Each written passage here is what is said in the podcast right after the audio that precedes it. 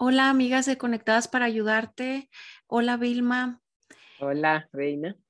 El día de hoy recibimos una pregunta de, de una mujer muy joven. Nos le damos gracias a Dios porque tengan esa apertura también con nosotras. Y dice así, Vilma, no suelo hacer esto, pero cómo me gustaría que alguien pudiera decirme si realmente Dios me ama a pesar Mm, de lo que soy. Yo creo que pudiéramos partir de ahí. sí, Ella se describe así, soy, soy hija de pastor. Hace 14 años y a los 13 años conocí a Jesús, me enamoré de él. Así que he dedicado toda mi vida a servirle y a buscarlo, a ayudar a mi papá cuando se convirtió en pastor, siempre buscando también santificarme, pero hace casi cuatro años que regresé de un viaje misionero que enfermé de ansiedad y pánico a causa de una relación que tuve con un chico de mi grupo. Ahí es otro tema, una relación. sí. Y nunca pasó nada inmoral, nos respetamos, pero la gente a su alrededor no estaba de acuerdo. Fue tanto mi dolor que enfermé y comencé a sentir cosas que no quería, tener pensamientos que me afectaban y me dolían, como una confusión en mi sexualidad e identidad. Recuerdo llorar tan profundo cuando tenía esos sentimientos y pensamientos de que ya no era heterosexual.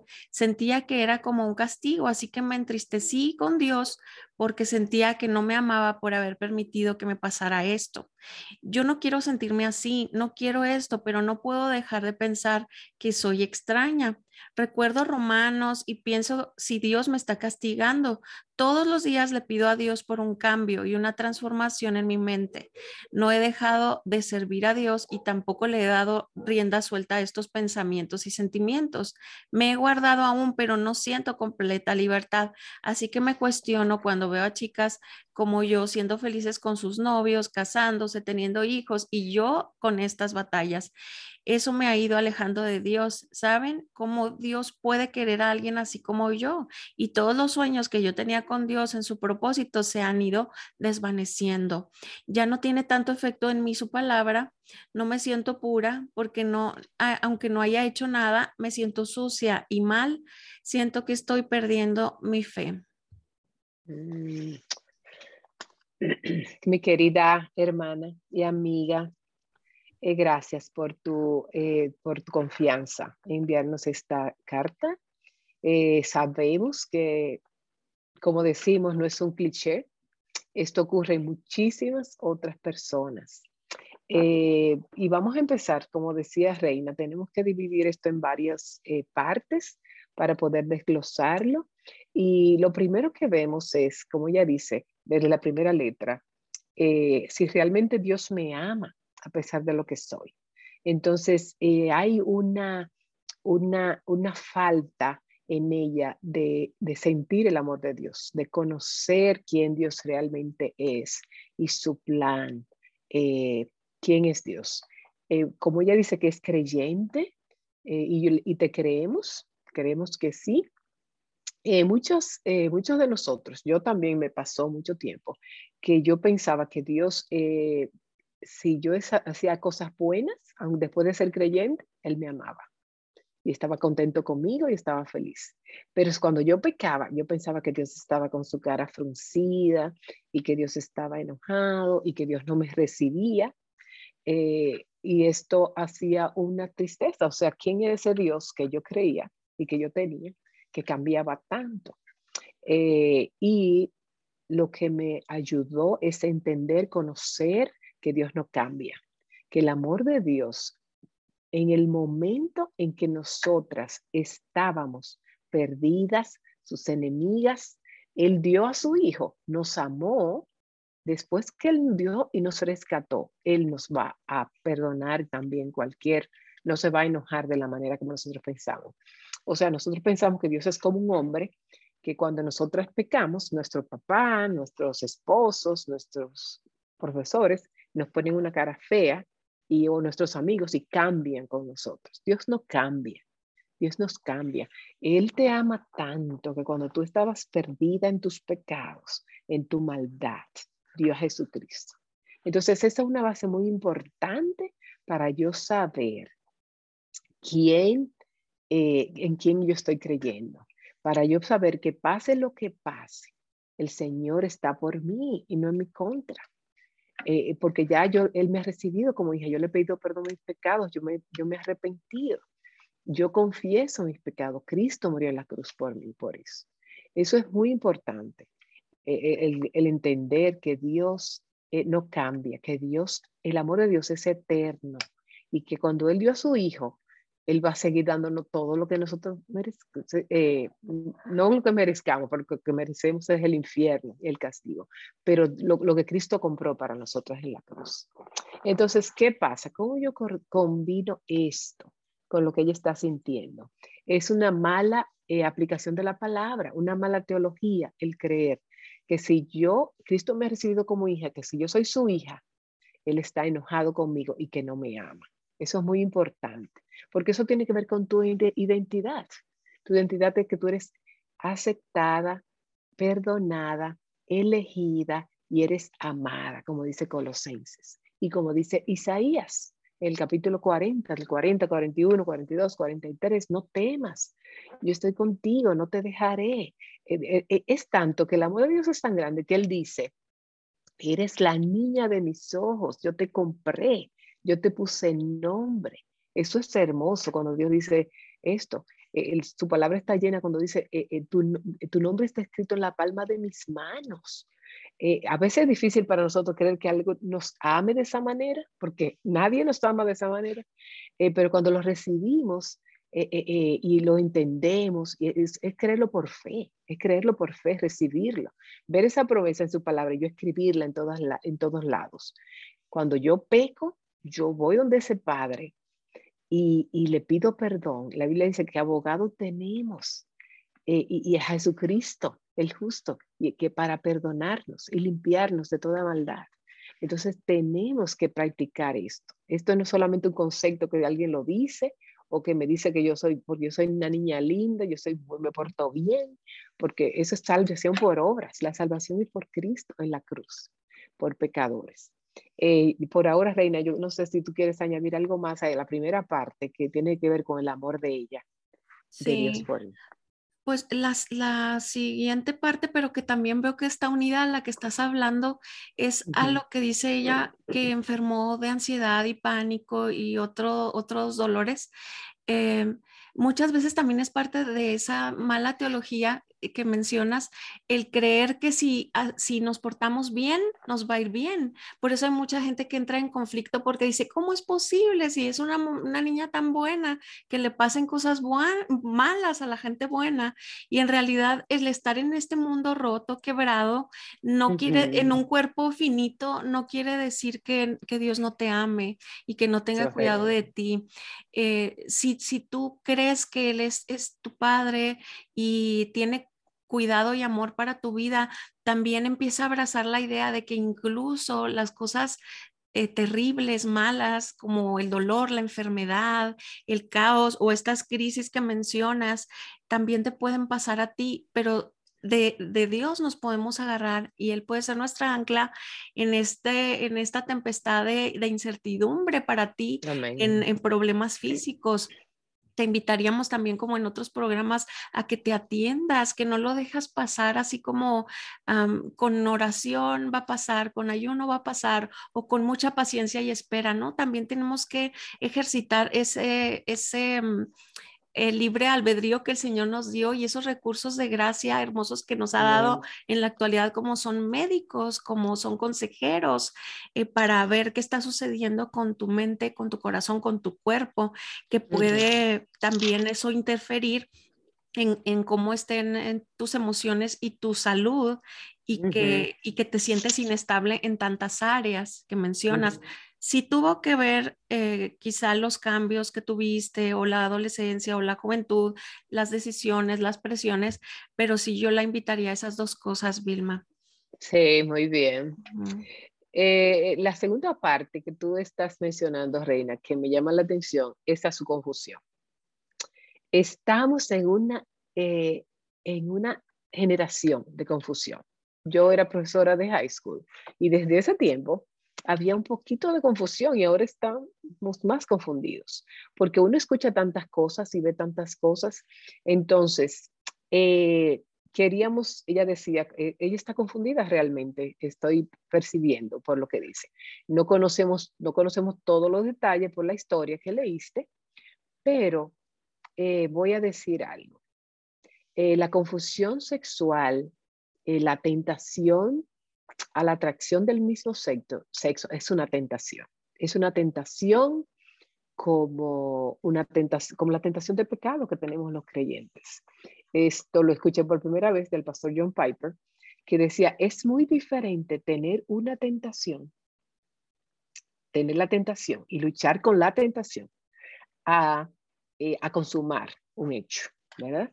Entonces hay muchos jóvenes ahora mismo por el bombardeo, por cosas que le llegan, que se sienten confundidos muchas veces. No sé lo que pasó con ese joven, porque ella habla muy bien de que se mantuvo su pureza eh, y que ella quiere luchar contra esto, pero como tú decías, eh, yo la ayudaría a buscar ayuda, o sea, buscar ayuda, así como dices, sus, emociones, sus, eh, sus, sus periodos, sus hormonas, etcétera. Porque hay que ver, o sea, lo que pasó con esas personas de ese mission trip, fue un mission trip, ¿verdad? O de un campamento, no sé, donde ella estaba, que, que, porque a veces hay personas que te siembran ideas en tu mente que tú no las tienes. Empiezan a hacer bullying o empiezan a bromear, no sé. Eh, nosotros tenemos casos, eh, conocemos casos de niños que, que, lo, que, que hay, o sea, déjenme decirle tan fuerte que es el, el detalle, que empiezan a atacarlos tanto con, con, su aspecto, con su, que, que, que, han llegado a deprimirse. Y hay niños que, que, han llegado hasta suicidarse. Y no es que tienen confusión sexual, simple y llanamente empiezan a decir, ay, mira, pareces un chico, o pareces un hombre, o no sé, no eres femenina, o no, no, no conocemos los detalles. Pero hermanas, tengamos, y nuestros hijos, cuidémoslo, de que no ataquen a otros jóvenes sugiriéndole cosas que no son, porque esto puede causar mucho daño en ellos. Eh, o, o, tú eres fea, o no vas a ser amada por nadie, o cómo es posible que, que eso no es posible, que ese joven que es tan atractivo eh, le caigas bien porque tú no eres tal y cual, o sea, no, no conocemos, pero con, yo sí conozco historia de jóvenes que les ha afectado tanto que los han postado en cama, eh, eh, en depresivos. Entonces tengamos cuidado con esto. Y ella debe conocer su identidad y saber que primeramente es amada por Dios tanto que el amor de Dios no se mide por quién yo soy, sino por el, precio que se paga. Cuando uno compra, no sé, una cartera o, una ropa o algo, lo que vale, tú dices, wow, pero tan caro, ese es el precio. Y el precio tuyo es Cristo. Eres así de valiosa eres. No valemos nada, somos pecadoras, pero para Dios, Dios dio un precio infinito por nosotros, costosísimo. Entonces, cada vez que vengan esos pensamientos que tú no mides, tú no llegas, tú no vales, tú no eres, hay que venir a venir el precio que se pagó que fue Cristo. Segundo, cuando venga esa tentación, este, e, esa tentación, como ella dice, hay que, eh, eh, decía Lutero, yo no puedo evitar que venga la tentación, que vuelen los pájaros sobre mi cabeza, pero yo sí puedo sacudir los pensamientos, no pensar eso, yo sí puedo escapar, yo sí puedo eh, buscar, como tú decías, la palabra.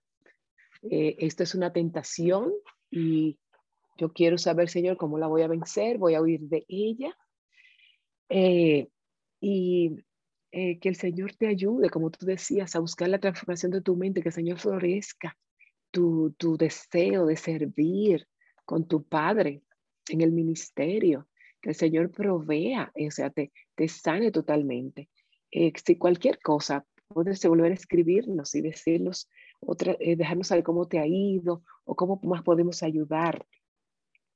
Pero este es más o menos lo que yo quisiera que el Señor te concediera, así que que te casaras, que tuvieras hijos, que pudieras desarrollar esa feminidad bíblica, libre y lejos, porque conocemos muchas mujeres que han salido de ahí como eh, Jackie, ¿cómo se llama ella? Jackie Hill Perry. Ella tiene un libro que se llama chica gay, Dios bueno, y quizá te pueda ayudar mucho, sí. También Rosaria Butterfly. Butterfly. Y es que es, era esposa de pastor. y era, eran practicantes, salieron de ahí. Sí. Perdón. Y muchas otras que podemos encontrar. Hay una eh, profesora de, de, la universidad de Wilton que también salieron, hombres que han salido de ahí, el Señor ha rescatado, porque solamente oímos lo que, lo que se han caído, pero nosotros oímos y escuchamos de gente que el Señor los ha sacado y los ha rescatado. Así que hay esperanza. Sí, sí la hay. Vamos a dejarte aquí también estos recursos que mencionó Vilma, otros que te dejaré aquí también. Y, yo quiero animarte a esto. Eh, toda, toda idea comienza con una semillita, con un pensamiento Cuida mucho las, las semillas que plantas en tu mente. En, a través de tu carta, eh, tú mencionas mucho, siento, me siento así, me siento así, y lo que me hace ver que eres una mujer sensible y, me da gusto porque Dios nos dio los sentimientos. Y ahora yo, te quiero animar a que cuando tengas esos sentimientos, eh, vayas a Jesús y se los entregues y digas, Dios, guíame en medio de estos sentimientos, porque eso que mencionas de no sentirte pura y de cómo Dios pueda querer a alguien eh, como tú, eh, me, hace recordar el versículo que dice que si nuestros pecados fueran como el rojo carmesí, pudieran ser como blanca lana. Cuando el Señor nos limpia, nos da oportunidad y Él eh, avienta las cosas a, a, lo más profundo del mar y no, no los trae a la mente. Entonces, si tú ya te acercaste al Señor, le, le pediste perdón, aun cuando esas tentaciones y, esos sentimientos vengan y tú vas a tener que seguir luchando, recuerda que Él ya te limpió y que Él te restauró y que esta lucha de santificación, Vilma, nos va a llevar toda la vida. Nos, me gustaría poder decirte que ya no vas a luchar con eso, pero no lo puedo hacer porque yo también tengo mis propias luchas que no por eso son más limpias luchas que las tuyas, ¿me explico? Entonces, el Señor nos va a llevar de la mano en este camino de la, de la santificación. Eh, me, me, da tanto gusto que te estés abrazando de Él en esta confusión. Cuida, cuida lo que entra por tus ojos, por tus oídos, por tu mente, lo que escuchas, lo que ves. No le des rienda suelta a esos pensamientos y, y oramos que el Señor te llene de, de gozo y de contentamiento con lo que eres con lo que has vivido, incluso con estas pruebas, con estos malentendidos, con esta eh, falta de comprensión de quizá de algunas personas que te rodean. Y, todas seguimos en esta carrera, Vilma, con nuestras tentaciones, con nuestros retos, pero, ¿verdad? Animándonos unas a otras, conectadas a Cristo primeramente, pero también entre nosotras, en tu, en tu iglesia local, con tus amigas, con tus padres. No pierdas esa relación, te animamos a eso. Y, una cosa más, una cosa más, Romanos, Romanos 1 no es un castigo para el creyente, es un juicio para el incrédulo. Y tú eres creyente, si dices que, hay, que amas al Señor, perdón, estoy, y una muestra de ello es que ella teme a Dios, ella está preocupada por el pecado. Eso es una muestra de que eres, estás viva espiritualmente. Por lo tanto, ya Dios castigó a Cristo por ti. Ahora tienes que, como decía Reina, esa lucha de tu mente, transformarla, buscar eh, eh, eh, que el Señor provea para ti rendición de cuentas, alguien que, que, que entienda y que sepa cómo esas tentaciones que tiene, cómo ayudarte y acompañarte. Y sí, habiendo dicho eso, eh, vamos a seguir orando por ti y por cualquier otra amiga que esté atravesando por estas luchas. Gracias por su confianza y estamos aquí con ustedes conectadas para ayudarles. Hasta la próxima. Adiós.